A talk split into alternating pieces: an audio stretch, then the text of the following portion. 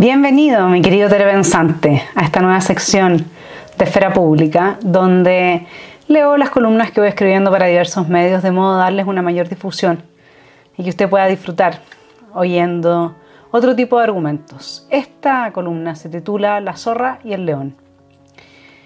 En las recientes elecciones presidenciales, los chilenos observamos a los candidatos de segunda vuelta dar el mismo giro psicológico.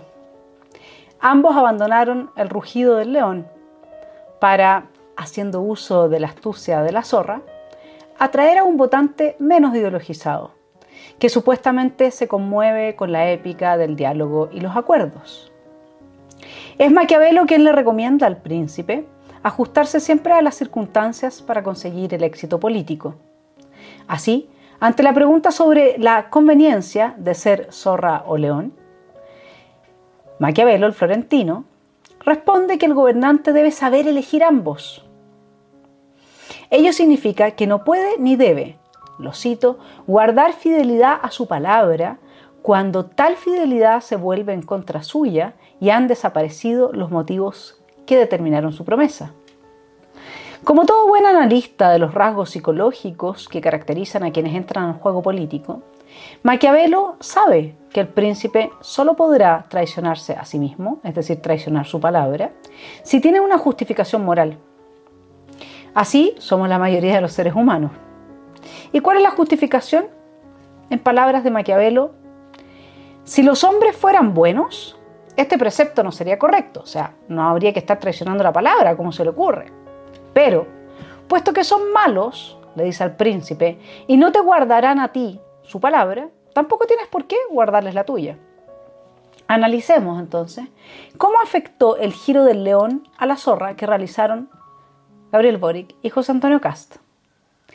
Si respondemos a la pregunta teniendo a la vista los resultados de las elecciones, está claro que Boric, con un 55,90%, acertó en su decisión de ser como la zorra. La astucia que lo llevó al poder consistió en entregarse a sí mismo. ¿A quién? A la vieja guardia concertacionista, que disfrazó de bueno al joven de personalidad exuberante y revolucionaria y mesiánica.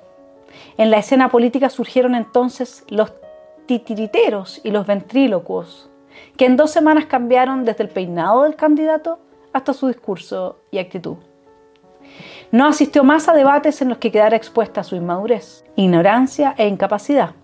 Tampoco hubo más intervenciones espontáneas, donde podían instalar un teleprompter con las respuestas lo hicieron. En las pocas ocasiones en que debía pensar por sí mismo, contaba con un estudio previo y exhaustivo de discursos articulados para llegar incluso hasta los oídos de sus más acérrimos enemigos, con el venenoso engaño político.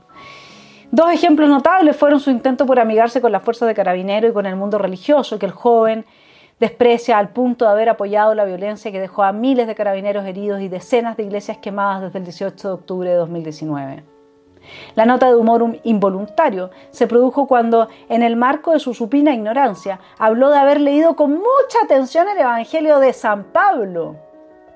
Sin embargo, se diga lo que se diga, la estrategia funcionó y el revolucionario probó una docilidad ante la demanda por moderación que persuadió a muchos de una sensatez, la cual estará a prueba desde marzo en adelante, cuando este joven sin título universitario, que nunca ha trabajado fuera de los salones políticos, asuma el cargo de presidente de la República. En el caso de Cast, el abandono del león, que rugía por una recuperación del orden público, de la libertad de mercado, por el fortalecimiento de la institucionalidad, de la familia y la libertad individual, no parece haber tenido ningún efecto positivo. Sobre todo si consideramos que su votación es la misma que obtuvo el general Pinochet en el plebiscito de 1989. ¿Por qué el consejo de Maquiavelo funcionó con el joven revolucionario y no con el candidato de la cordura, la experiencia y la moderación? Para frasear la campaña de Bill Clinton, parece ser la forma indicada de responder. Es la cultura, idiota. No hay un modo más claro de entender el resultado de las elecciones en Chile que reconociéndole la victoria a Antonio Gramsci.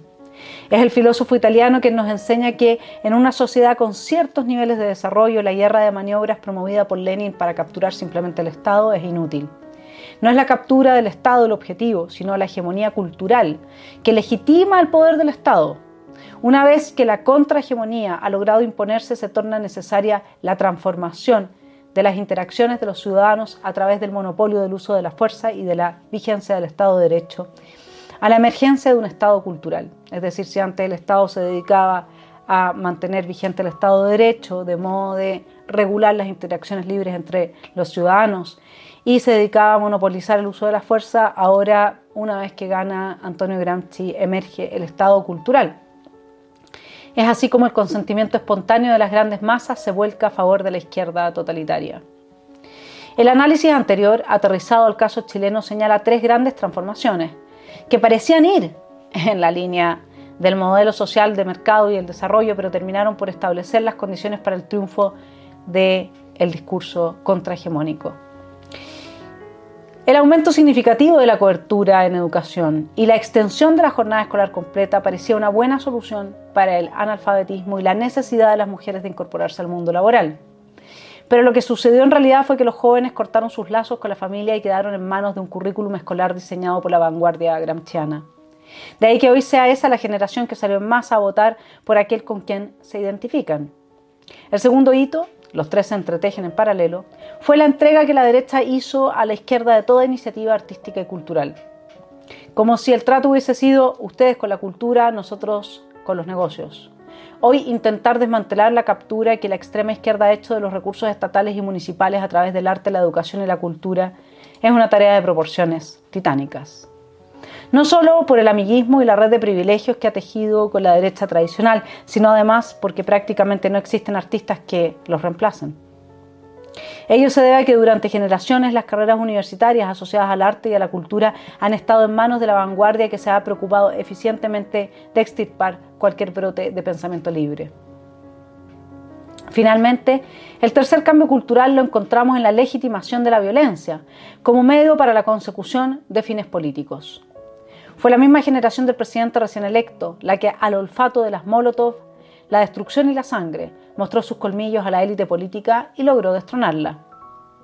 Está cebado, dicen en el campo para referirse a depredadores que le han tomado el gusto a la carne fresca de los animales domésticos y se han aficionado a ella. Esperemos que no sea el caso de la nueva generación que llega al poder en Chile, convencida de que la violencia es parte del juego político.